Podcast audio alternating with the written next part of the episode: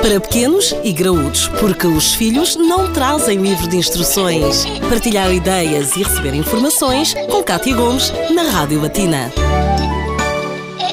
No Pequenos e Grudos temos vindo a dedicar as últimas edições ao Natal e é isso que vamos fazer praticamente até o final do mês. Falar da alimentação do Natal com a nutricionista Inês Pádua, que está novamente connosco para nos falar hoje uh, e especialmente da alimentação dos mais pequenininhos, não é assim Inês? Exatamente.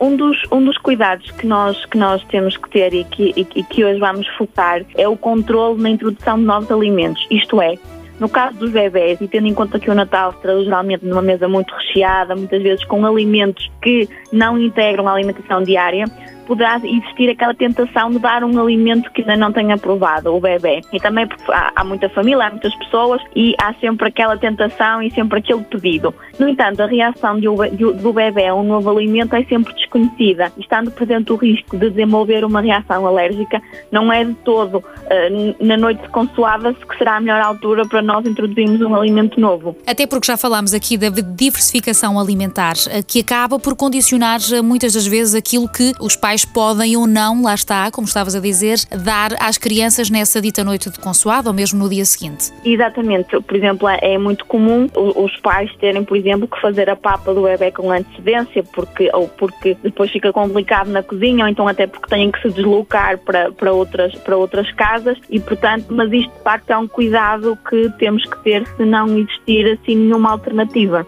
Por isso mesmo, e porque também podemos fazer algo especial, mesmo que esteja um bocadinho mais limitado, mas podemos fazê-lo e incluí-los nos festejos. O que é que nos sugeres, por exemplo, eh, em termos de alimentos que estes possam comer nesta noite? Temos alguma receita que pudéssemos aqui aplicar? Eh, sim, sim. Por exemplo, para um bebê que está a começar a sua diversificação alimentar, portanto, eh, com mais de seis meses, é, é perfeitamente possível nós aproveitarmos muitos dos alimentos que já integram a noite de consoada. O bacalhau é um caso particular porque um, o, costuma ser introduzido um bocadinho mais tarde e, portanto, desde que o pediatra autorize, pode ser utilizado. Mas com o peru, nós podemos perfeitamente utilizá-lo. E como? Fazendo um puré de frango com os legumes.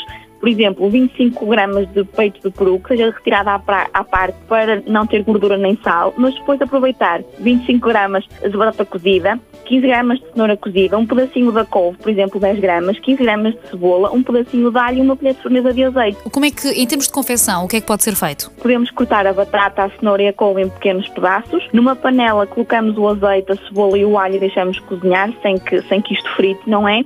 E de seguida nós colocamos todos os restantes ingredientes, a batata, os vegetais e o peru na, na, panela e estufamos até o peru ficar eh, estufadinho e depois basta reduzir a puré e servir ao, ao bebê os alimentos que todos vão comer. Uma noite especial para toda a família, inclusive para os mais pequeninos, que ainda tendo em conta as suas limitações em termos de alimentação, podem também ter aqui direito a um prato bem especial. Inês, voltamos a falar numa outra edição. Pode consultar esta temática no Facebook da Rádio Latina em podcast.